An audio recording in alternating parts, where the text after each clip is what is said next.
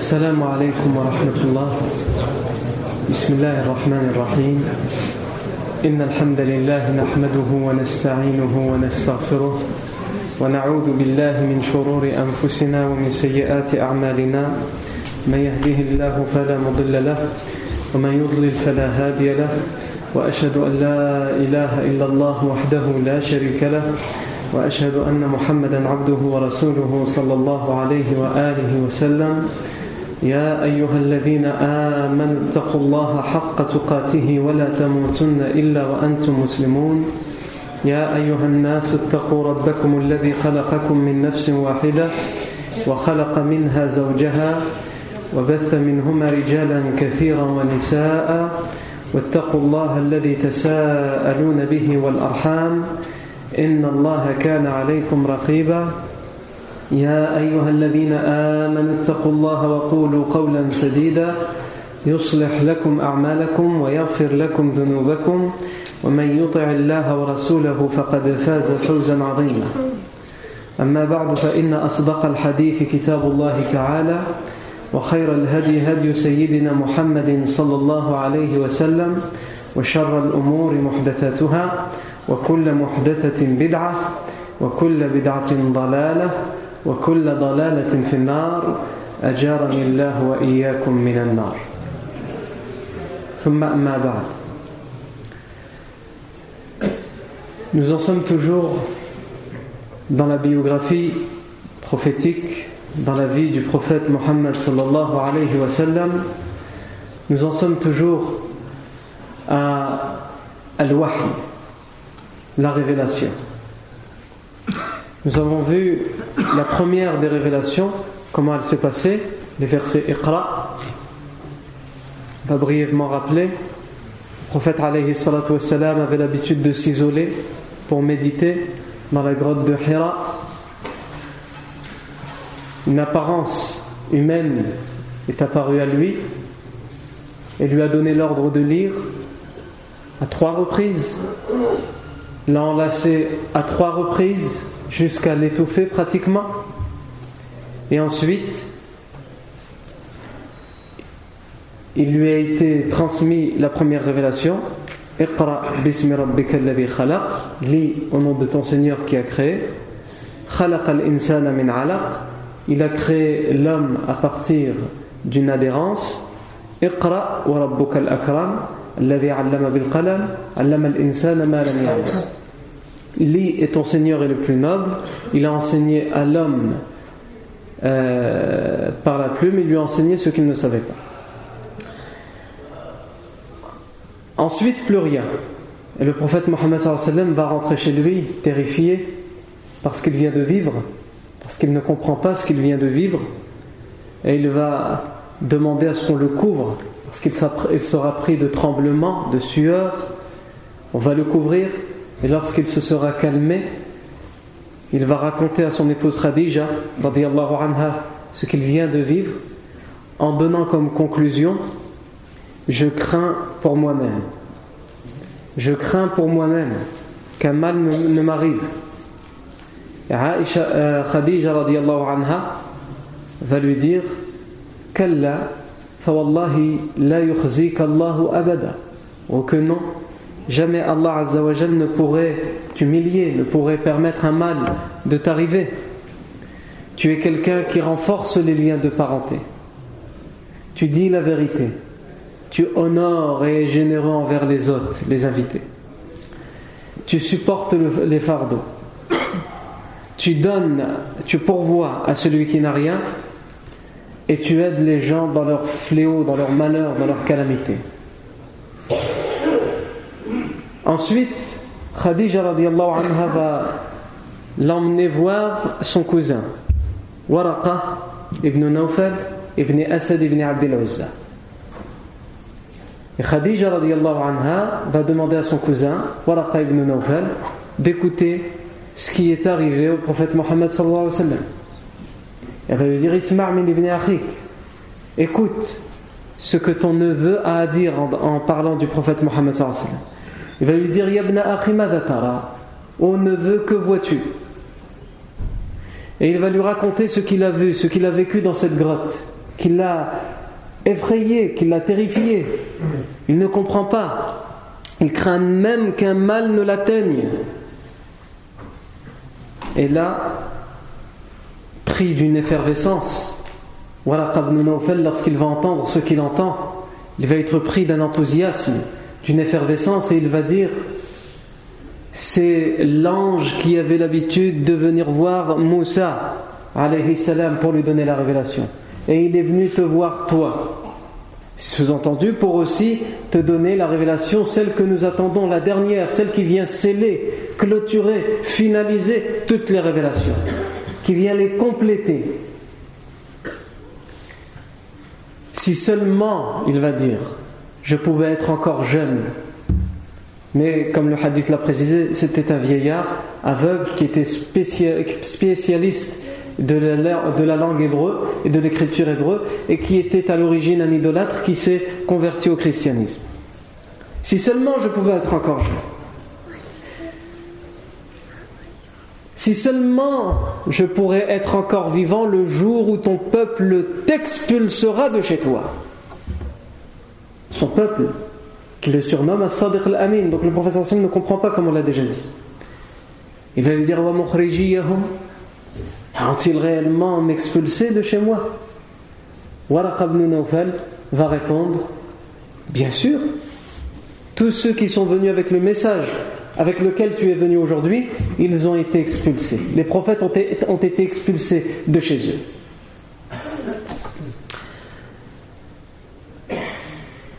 Quelques instants, quelques moments plus tard, quelques jours plus tard, Waraq ibn Nawfal décède. Il, il, était, il était un vieillard et il savait qu'il avait ce risque. il le disait. Il est mort. Il ne donnera pas plus d'explications que cela au prophète Mohammed. Et ici, on ne s'était pas posé la question dernièrement, mais ici certains posent la question est-ce que Waraq ibn Nawfal, on doit le considérer comme musulman ou non? Puisque finalement, d'une certaine manière, il est le premier à déceler cette révélation. Il y a certaines versions qui, ont été authentifiées par un certain nombre de muhaddith, en particulier parmi les contemporains Al-Bani dans lesquels le prophète sallam a dit La tasubbu waraqa. N'insultez pas waraqa, car je l'ai vu en rêve, il était habillé d'habits lumineux et blancs.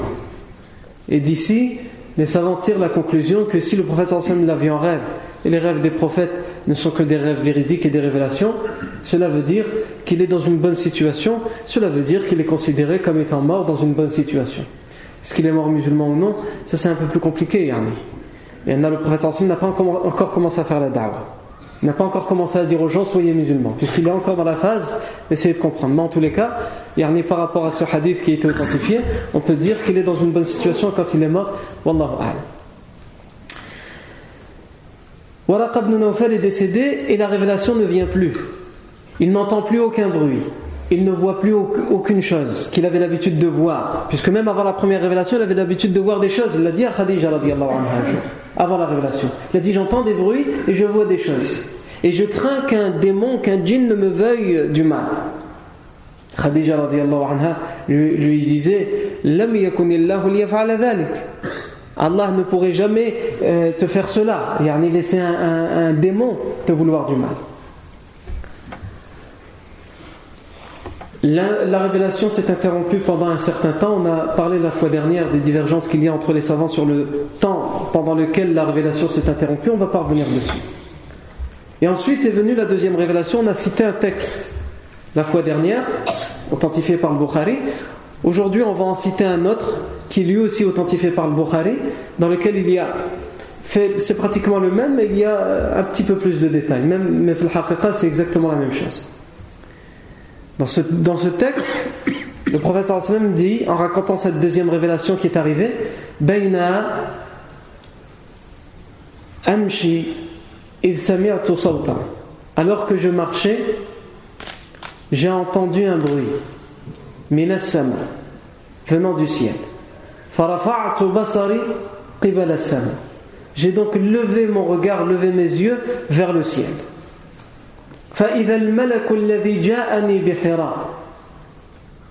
Et j'ai vu l'ange qui m'était venu à Hira, à la grotte de Hira.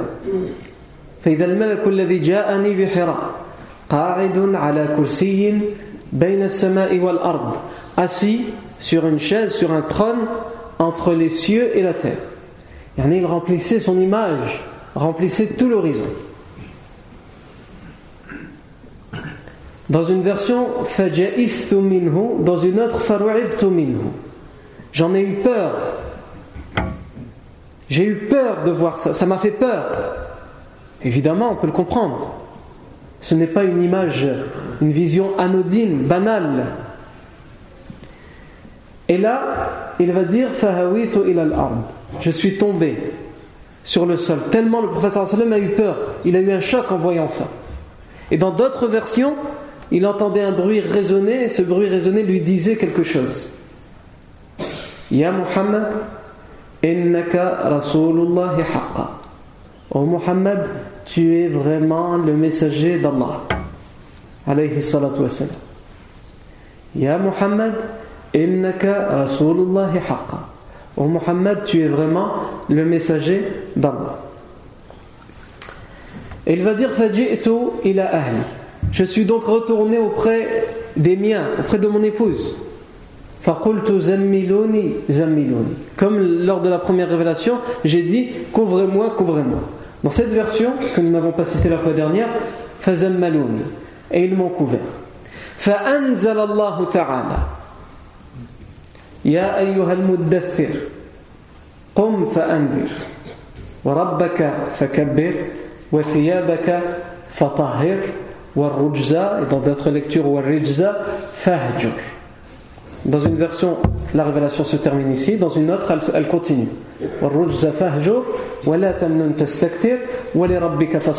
Selon l'autre version, elle s'arrête ici, la, première, la, la, deuxième révélation. Donc le prophète nous narre, il nous raconte sa deuxième révélation. Elle intervient pendant un moment après un moment d'interruption. Et ce moment d'interruption est en lui-même finalement une révélation puisqu'on a expliqué la sagesse qu'il y a à travers cette interruption. C'est une façon de le préparer à la seconde interruption, à la seconde révélation, et en même temps de lui laisser le temps de prendre conscience et de comprendre la première révélation. Et lorsque la seconde révélation arrive, il voit d'abord quelque chose il voit Jibril sous sa vraie forme. Et c'est pour ça qu'il prend tout l'horizon. Il est sur un trône, sur euh, un trône, et son image prend tout l'horizon. Entre le ciel et la terre. Et voir ça, ça l'effraie à un tel point qu'il tombe. Et il retourne donc chez lui, comme il a eu l'habitude de le faire lors de la première révélation. Il va reprendre cette habitude pour s'éloigner de cette vision qui l'effraie. Quand quelque chose nous effraie, on a besoin d'aller dans un endroit qui nous rassure, qui nous réconforte. Et le meilleur des refuges pour l'être humain, c'est son domicile conjugal et son épouse, et pour la femme, son époux. Et on le voit pour le prophète Mohammed. Lors de la première révélation, il est effrayé. Qu'est-ce qu'il fait La première chose qu'il fait? Il rentre chez son épouse. Deuxième révélation, il est effrayé, qu'est-ce qu'il fait? Il rentre chez son épouse. Et ici aussi, il y a des choses à tirer, des leçons à tirer. Aujourd'hui, le foyer conjugal est tout sauf un refuge. C'est le dernier endroit auquel on pense lorsqu'il y a un problème, lorsqu'on est terrifié, lorsqu'on est inquiet, lorsqu'on est soucieux. Alors que le mariage est la fondation d'une famille, d'un foyer, a été prescrit et légiféré en islam dans, parmi ses buts dans celui-ci, afin qu'il soit un refuge, un réconfort pour l'homme dans les défis, dans les difficultés de la vie terrestre et qu'ils sont nombreux. La femme a des défis dans sa vie, l'homme a des défis et chacun ses défis ne sont pas les mêmes. Chacun ses problèmes, ils ne sont pas les mêmes. Mais lorsque l'homme a compris que le seul qui est à même de régler tous ses soucis, c'est celui qui l'a fabriqué, celui qui l'a créé, Allah Azzawajal, alors là seulement, il va commencer petit à petit à régler ses problèmes. et à retourner vers la tranquillité et le bonheur. Et c'est entre autres pour cette raison que nous étudions avec minutie la vie du prophète Mohammed notre bien-aimé. Puisqu'Allah l'a envoyé, il ne nous l'a pas envoyé juste, juste pour être un prophète à une époque bien donnée et puis c'est fini par la suite. Non, il nous l'a envoyé pour qu'il soit un modèle. Un modèle à toutes les époques et en tout endroit. Et aujourd'hui encore, le prophète Mohammed reste le, modèle, le meilleur modèle et il le restera jusqu'à la fin des temps. Que cela plaise ou déplaise. Revenons à la seconde révélation. Le prophète wassalam, cherche son refuge auprès de Khadija anha et il, il le trouve comme il le trouvera jusqu'à la mort de Khadija. Parce que c'est une femme aimante, une femme qui remplit son rôle de femme. Et pour Khadija anha, le prophète est le meilleur des hommes parce qu'il est le meilleur des hommes et il est aussi pour elle le meilleur des maris parce qu'il remplit son rôle de mari envers la femme. Donc le prophète sallam entre chez lui, encore une fois apeuré parce qu'il vient de lui arriver, il demande à ce qu'on le couvre. On le couvre pour que ses tremblements cessent, pour qu'il se calme. Mais alors qu'on vient à peine de le calmer, une autre révélation arrive qui cette fois lui dit Ya ayyuhal muddathir qum fa'andir wa rabbaka fakabbir wa thiyabaka fatahir wa rujza fahjur wa la تستكثر ولربك فاصبر Cette fois, il n'y a plus d'interruption de la révélation. Cette fois, il faut comprendre. C'est la révélation. Tu as entendu cette voix résonner dans ta tête qui te dit Ya Muhammad, innaka Rasulullahi haqqa. Ô Mohammed, tu es véritablement le messager d'Allah, le prophète envoyé par Allah Azzawajal. tu es vraiment le messager d'Allah. Alors, certes, tu es apeuré. Certes, tu as besoin d'être réconforté. Mais tu n'as plus le temps. Tu n'as plus le temps de te soulager, de te reconforter, d'essayer de comprendre. Il faut comprendre à présent et jouer ton rôle pleinement. Quel est ton rôle? Ya ayyuhal muddathir. Ô toi qui es recouvert d'un manteau, lève-toi et avertis, avertis les gens. Avant d'expliquer en détail cette révélation, il y a une chose importante à savoir. C'est le but de cette révélation qui vient en parallèle et en corrélation avec le but de la première révélation. Première révélation, La seconde révélation, Ya Le but de cette seconde révélation, c'est que le prophète sallallahu alayhi wa sallam prenne pleinement conscience et soit convaincu que ce qu'il entend, que ce qu'il voit n'est pas le fruit de son imagination, n'est pas le fruit d'hallucination. Et qu'il ne se dise pas, comme il a l'habitude de se le dire, qu'un démon, qu'un djinn lui veut du tort. Ce qu'il voit et ce qu'il entend, ce sont des messages qui lui sont envoyés par Allah Azzawajal. Donc certes, avant la première révélation, il commençait à avoir des, rêves prophétiques, il entendait des choses, il voyait des choses. Et cette première révélation, Iqra, est venue confirmer. La seconde révélation,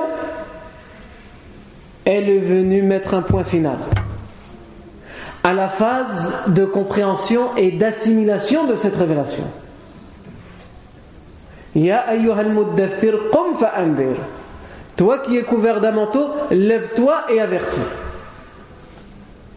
tu as largement eu le temps de comprendre. Maintenant que tu as compris, joue ton rôle, accomplis ton œuvre, accomplis le commandement pour lequel nous t'avons envoyé, l'avertissement, avertir les gens. transmettre le message.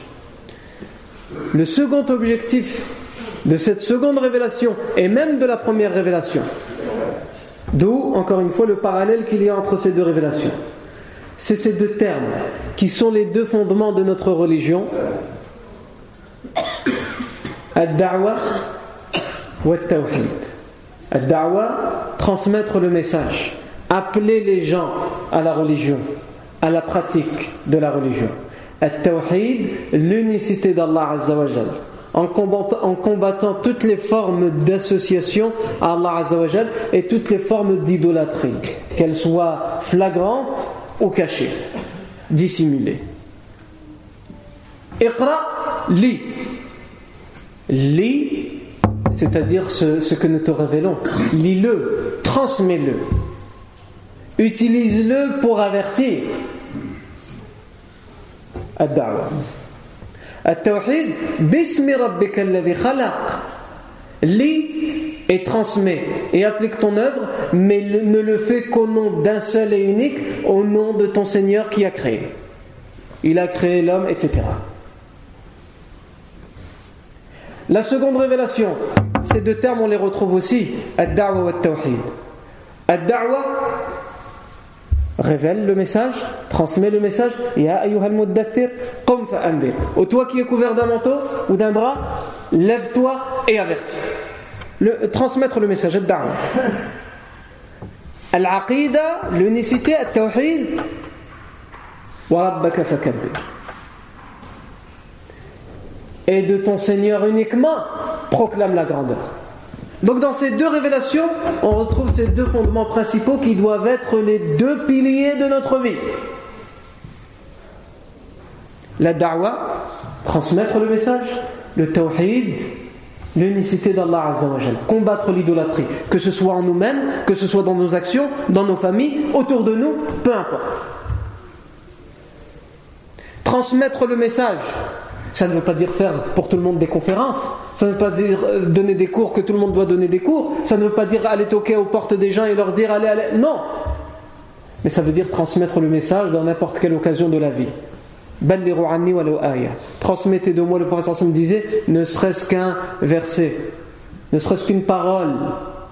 C'est-à-dire, il y a un bien que tu connais, que tu as assimilé, que tu appliques, ton voisin ne le fait pas, ton frère ne le fait pas, ton cousin ne le fait pas, ta famille ne le fait pas. Transmets-le de la meilleure manière. De la meilleure manière.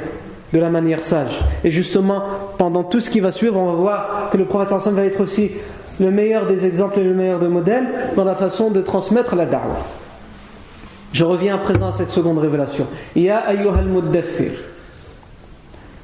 Ô toi qui es couvert d'un manteau. Fa'andir. Lève-toi et avertis. Tout d'abord, il y a ayyuha al-mudaththir. Il y a ayyuha en arabe, ça sert à appeler. C'est ce qu'on appelle en arabe al-nida. On appelle, ô toi.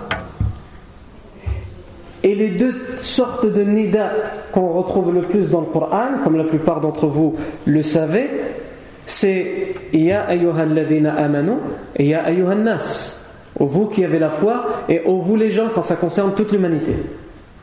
Et vous qui avez la foi quand ça concerne exclusivement les croyants.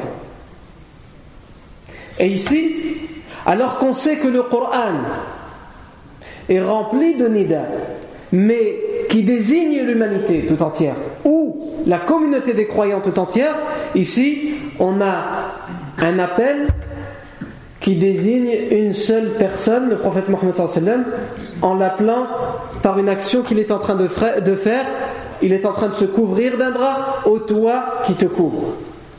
Toi qui te recouvre d'un drap. Parce que ces deux premières révélations, elles concernent en premier lieu qui? Elles concernent en premier lieu le prophète Mohammed.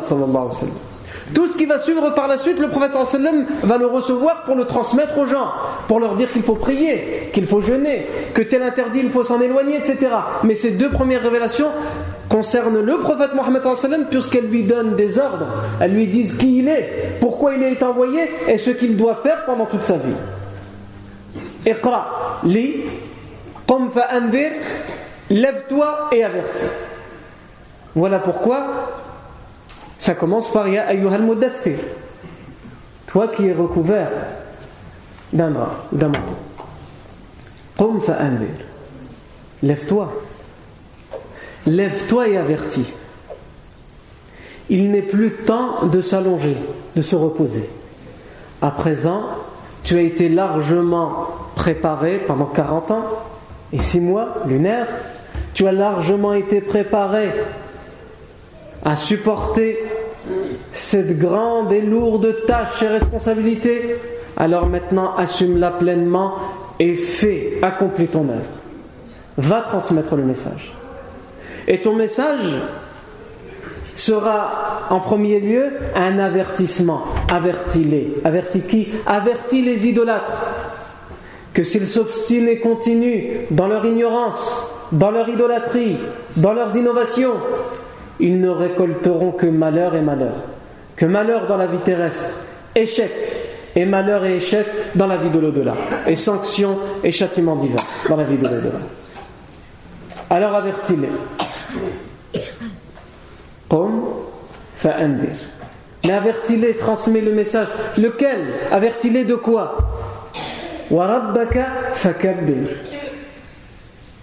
Et de ton Seigneur proclame la grandeur. Ici on retrouve, comme on l'a dit, l'unicité d'Allah Azzawajal. Alors que cette société a l'habitude d'adorer Allah, mais aussi autre qu'Allah, de proclamer la grandeur d'Allah, mais aussi d'autres qu'Allah. Il est temps à présent que les gens sachent que l'unique digne d'être adoré, que l'unique digne de qui on peut proclamer la grandeur, c'est Allah Azzawajal exclusivement. Et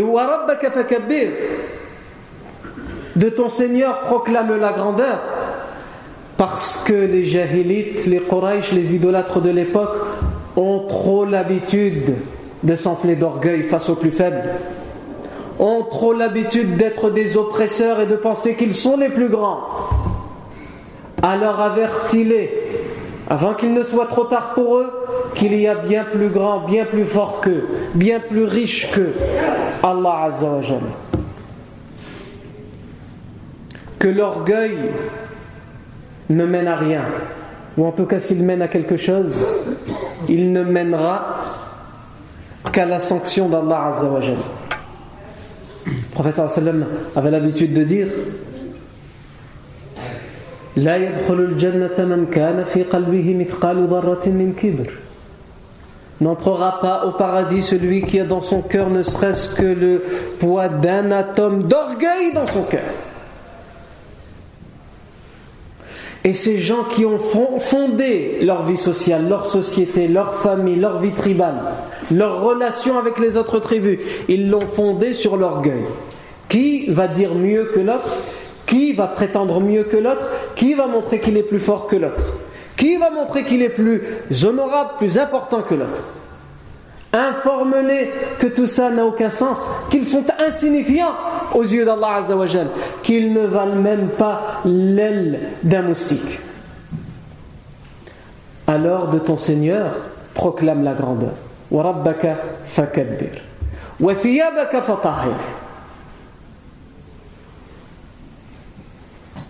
Tes vêtements, si on traduit littéralement, purifie-les. Qu'est-ce que les vêtements? Tes vêtements, ton apparence, vraiment tes vêtements, si on prend, on prend littéralement ce terme. Tes vêtements, purifie-les. Quelqu'un qui fait la da'wa, qui transmet le message, doit être quelqu'un qui est acceptable aux yeux des gens. Il ne faut pas non plus rentrer dans ce qu'on appelle la shuhra ou l'orgueil, l'ostentation, en essayant d'être mieux que tout le monde dans l'apparence, en essayant de se distinguer, d'être au-dessus des autres. Non, c'est pas ça. Mais il faut être un minimum acceptable aux yeux des gens. N'importe qui qui fait la da'wah, et en particulier les prophètes, doivent se présenter d'une manière que leur message va être entendu. Parce que s'il y a quelque chose dans ton apparence qui repousse la personne, tu n'as pas encore commencé à parler, que de toute façon tes termes seront inaudibles. On ne les écoutera pas, on ne les entendra pas, et quand bien même tes arguments seraient convaincants, on dira, et Shaitan sera là pour dire, il dit ça, mais regarde comment il est. Et ça, on l'entend tous les jours. Il vient, il me dit de faire ça, mais regarde-lui. Mais regarde-lui pas seulement dans l'apparence, c'est aussi dans le comportement. Et Allah quand il parle de libas, il parle du comportement, du caractère, des traits qu'il faut adopter. Puisque dans un verset, Allah dit Et le vêtement, la parure, le vêtement, la parure de la piété, de la crainte d'Allah, c'est cette parure-là qui est bien meilleure. Alors que justement, Allah parle de cette parure juste après où il cite ce qui est arrivé à Adam et Hawa au paradis lorsqu'ils avaient leurs vêtements, leurs vrais vêtements, et qu'en mangeant du fruit interdit, leurs vêtements sont tombés. Et par la suite, juste après, Allah cite le véritable vêtement, le vêtement de la piété, la parure de la piété. La piété vient cacher, le vêtement vient cacher ce, ce qui est mauvais, entre guillemets, aux yeux des gens. Il vient, le vêtement, t'embellir. Il vient, avant de t'embellir, te protéger. Te protéger des coups que tu pourrais recevoir, te protéger du froid, te protéger de la chaleur, te protéger, etc. Eh bien, la piété, elle t'embellit aux yeux des gens et elle te protège. Elle te protège dans cette vie d'ici-bas et elle te protège, comme le vêtement te protège dans la vie d'ici-bas, de tout ce qui pourrait atteindre ton cœur comme mal, comme châtiment, dans la vie de l'au-delà.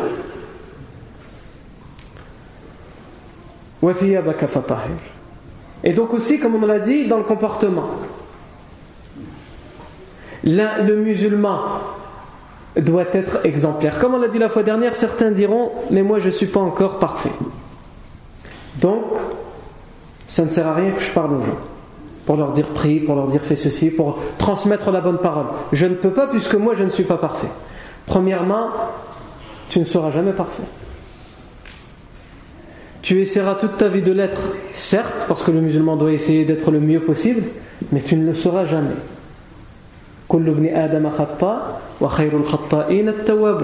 Tous les fils d'Adam, tous les êtres humains sont fautifs et sont pécheurs. C'est une règle. Mais le meilleur des pécheurs, c'est celui qui demande pardon, celui qui se repent. Donc tu ne seras jamais parfait. Et cet argument ne veut rien dire. Puisque en tant que musulman, tu es un da'i. Tu es quelqu'un qui appelle l'autre à l'islam. Pas forcément en parlant, en étant musulman. Tu es musulman, et en particulier dans cette société, dans ce pays. Tu vis dans un endroit, tu vis dans un quartier, tu vis dans une ville où tous les yeux, les yeux des gens tout entiers sont rivés vers toi.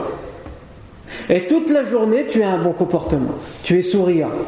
Mais dès que tu feras un faux pas, tu diras une mauvaise parole, tu prononceras un petit mot vulgaire, tu feras quelque chose qui n'est pas acceptable, alors là, on aura oublié les mois et les mois de voisinage de bonne entente et on dira voilà les musulmans.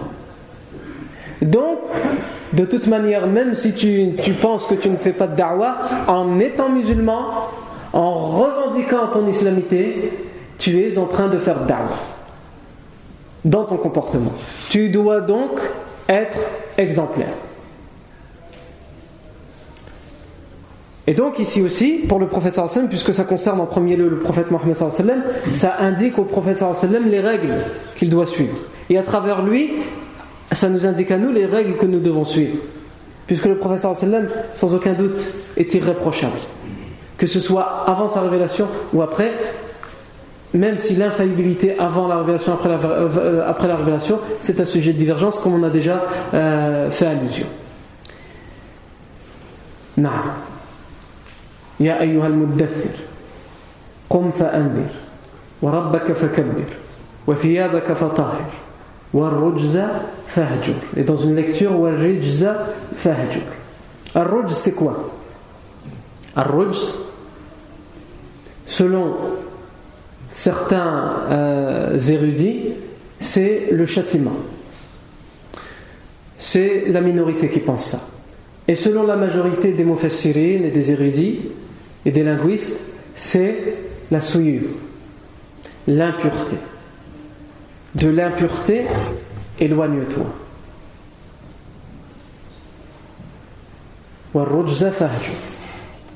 De l'impureté, éloigne-toi. De quelle impureté nous parle-t-on? On parle en premier lieu d'une impureté qui est répandue à l'époque. Pas l'impureté, l'impureté dans le fiqh, dans le droit islamique, c'est quoi qui est impur? Qu'est-ce qui, est euh, quelque chose qui est considéré comme une souillure, comme une najasa? C'est les excréments, c'est l'urine, choses comme ça, c'est ça l'impureté. Lorsque ce verset nous dit de l'impureté, éloigne-toi, il nous faut comprendre les autres versets pour savoir de quoi il s'agit. Et les autres versets, lorsqu'il parle de rijz, par exemple, Allah Azzawajal dit Et ici, les mufassirun l'ont traduit par le péché. L'impureté du péché, le péché, c'est donc l'impureté dans le comportement. Le péché est une impureté. Éloigne-toi de ça. Et transmets surtout aux gens qu'ils doivent s'éloigner du péché, s'éloigner de l'impureté du péché. Mais ruz, cette impureté, c'est aussi, dans les termes coraniques, l'idolâtrie, ashir. Allah Azza wa dit فاجتنبوا الرجس من الأوثان واجتنبوا قول الزور dans Surat al-Hajj éloignez-vous de l'impureté de l'idolâtrie de la souillure de l'idolâtrie éloignez-vous-en éloignez-vous euh, du faux témoignage de la calomnie éloignez-vous Allah Azza wa Jalla appelle shirk l'idolâtrie il l'appelle la souillure c'est une impureté c'est ça être impur C'est pour ça aussi que dans un autre verset, Allah dit Les idolâtres ne sont qu'impuretés. Et d'où la divergence entre les savants. Est-ce qu'on doit comprendre ce verset comme étant c'est l'individu lui-même qui est devenu une impureté ou c'est sa croyance qui est une impureté? Donc sans aucun doute, l'idolâtrie est une impureté. C'est quelque chose de mauvais, de sale, qui pollue la personne, quand bien même il s'habille bien. On a dit tes habits, purifie-les. Ton apparence, purifie-la. Mais tu peux purifier ton apparence comme tu veux si tu n'as pas d'abord purifié, lavé ton intérieur. Ça ne sert absolument à rien. Et se laver, laver l'intérieur, c'est éloigner son intérieur, son cœur, de la mauvaise, du mauvais dogme, de la mauvaise croyance, de l'idolâtrie de toutes ses formes.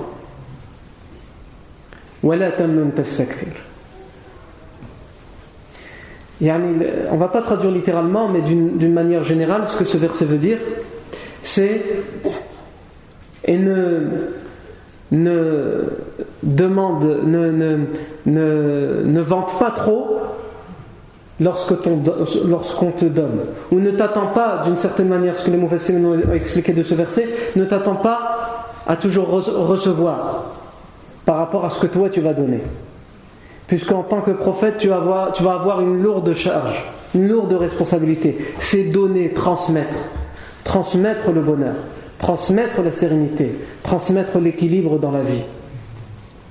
Et en échange, tu auras souvent l'insolence, tu auras souvent la persécution, tu auras souvent le mépris, tu auras souvent l'humiliation, tu auras souvent le dénigrement, etc., etc. Mais toi, tu ne le fais pas pour avoir en échange la même chose, ou quelque chose, un minimum de reconnaissance, ou un remerciement.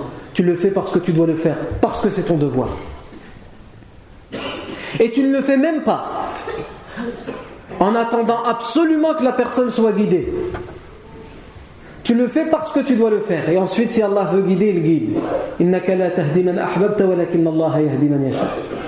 Tu ne guides pas qui tu aimes, mais c'est Allah qui guide qui il veut.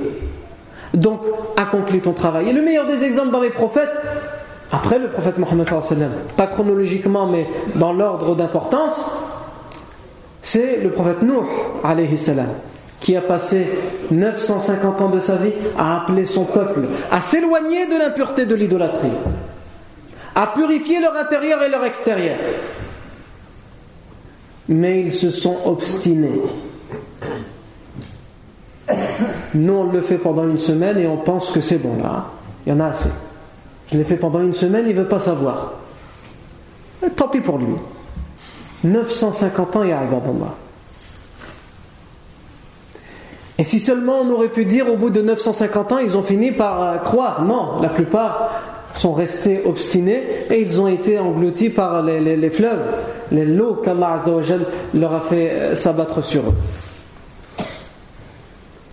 نعم يا أيها المدثر قم فأنذر وربك فكبر وثيابك فطهر والرجز فهجر ولا تمنن تستكثر ولربك فاصبر Et c'est une suite qui vient yani, euh, de manière logique et raisonnable par rapport à ce qui vient d'être dit.